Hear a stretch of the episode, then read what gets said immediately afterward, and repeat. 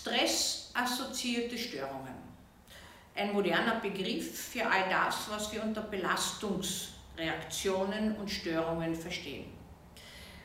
Wenn Menschen Krisen erleiden und Erlebnisse haben, die über ihre verfügbaren Bewältigungsstrategien, ihre eigenen oder generell über diejenigen von Menschen hinausgehen, dann setzen so gewisse psychische Mechanismen ein. Einerseits kommt es zu einer Überreagibilität, das heißt, man ist angstvoll in Panik, aber meist gar nicht in der Situation, in der es war, sondern viel später. Das kann eine Stunde, zwei, drei Stunden später sein, dass man belastungsreaktiv handelt.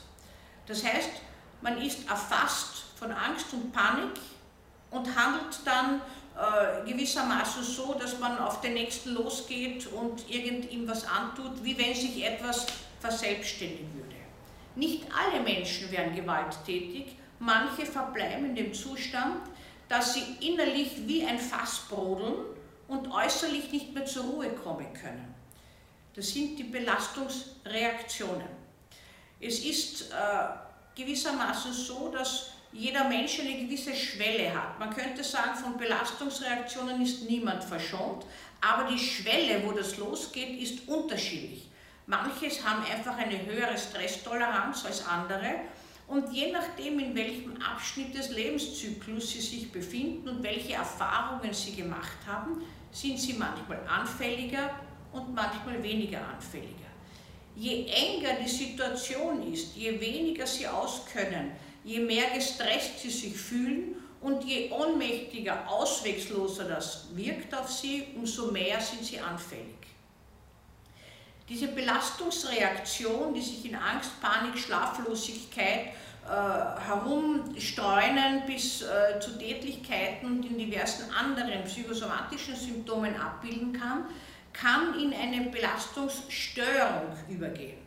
Eine Belastungsstörung hat schon eine längere Dauer und ist charakterisiert, wenn sie nach einem Trauma passiert, durch eine gewisse Trias. Einerseits äh, haben sie das Gefühl, dass die Bilder von dem Erlebten, was sie so belastet haben, hat, nicht mehr loskriegen. Die kommen immer wieder in ihr Gedächtnis. Flashbacks sagt man so gemeinhin dazu. Ja? Also Intrusionen, sie können sie nicht abstellen. Ich habe einmal einen Herrn untersucht, der mit seiner Frau in einen Unfall äh, verwickelt war das Auto ist weit über eine Böschung hinuntergefallen und es hat niemand sie gefunden gleich. Die Rettung haben sie oben vorbeizischen gehört, aber bis die hinuntergekommen ist, war die Frau tot neben ihm. Er ist also die ganze Zeit neben dieser Frau, die mit ihm gefahren ist, gesessen, wollte sie bei Bewusstsein erhalten. Sie hat innerliche schwere Blutungen gehabt und ist neben ihm still gestorben.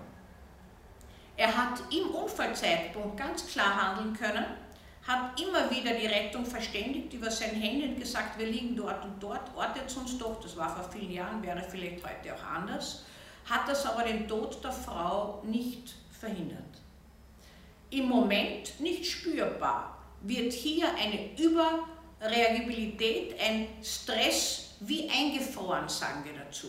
Das heißt, diese Situation hohen Stresses und Ohnmacht mit dem Tod, der Eintritt gewissermaßen der Partnerin neben einem, führt dazu, dass später, nicht bei allen, aber doch immer wieder, eine Belastungsreaktion, Belastungsstörung auftritt. Immer wieder kommt das Bild vor Augen, die Gattin neben sich, die nicht mehr reagiert auf sein Zurufen. Äh, Immer wieder kommt das Bild vor Augen, er hört die Rettung, er kann nichts machen. Das heißt, diese Ohnmacht versucht dass die Seele, könnte man sagen, und das Gehirn irgendwie durch immer wieder Sendung loszukriegen, zu kanalisieren. Gelingt aber nicht. Es bleibt die wahnsinnige Spannung. Dazu kommt eine Überaktivität, ruheloses Verhalten und in vielen Fällen Vermeidungsverhalten einer solchen oder ähnlichen Situation. Was wir auch wissen ist, dass durch harmlose Trigger immer wieder gewisse Bilder und gewisse Gefühle von dieser Belastungssituation hervorkommen.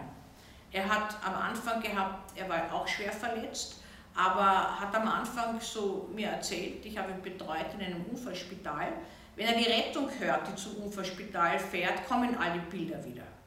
Wir haben heute gute Möglichkeiten mit verschiedensten Methoden, diese inneren Bilder, diese aufgestaute, man könnte sagen eingefrorene Erfahrung loszulassen.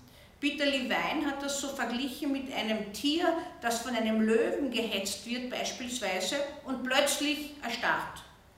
Und diese erstarrte Energie ist bei traumatisierten Menschen nach schwerem Stress in ihren Gehirnzellen gespeichert. In gewissen Zentren, die, um die, bei, die es, äh, bei denen es um Gefühle geht, gespeichert. Und das muss abfließen. Das kann lang andauern, manchmal sehr schwierig auszuhalten. In manchen Fällen muss es auch medikamentös mit behandelt werden, damit die Menschen zur Ruhe kommen. Die posttraumatische Belastungsstörung kann natürlich bei traumatischen Erfahrungen äh, in eine anhaltende Störung übergehen, kommt selten vor, wird häufiger diagnostiziert, als sie vorkommt, also eine extreme Persönlichkeitsänderung, wenn gravierende Vorerfahrungen dazu führen, dass die Persönlichkeit sich ganz geändert hat. Üblicherweise ist es so zum Beispiel, dass Menschen, die schwere traumatische Erfahrungen haben und sich dann zum Beispiel in irgendeinem Land integrieren sollen, manchmal aufgrund dieser traumatischen Erfahrung mehr Schwierigkeiten haben. Sie reagieren leichter auf Stress, können sich schlechter anpassen und bei Männern ist etwas noch charakteristisch. Sie neigen leichter manchmal zur Aggressivität und die kann wieder ein Ausdruck eigentlich einer Depressivität sein. Also die stressassoziierten Störungen können einerseits zu diversen Unruhe- und charakteristischen Bildern mit Wiedererinnern und Vermeidungsverhalten führen, zu diversen psychosomatischen Störungen, zu Suchtverhalten, weil man scheinbar mit dem Suchtmittel äh, eine Erlösung von der Spannung, die man in sich trägt, sucht, aber auch zu aggressiv-destruktiven Verhaltensweisen.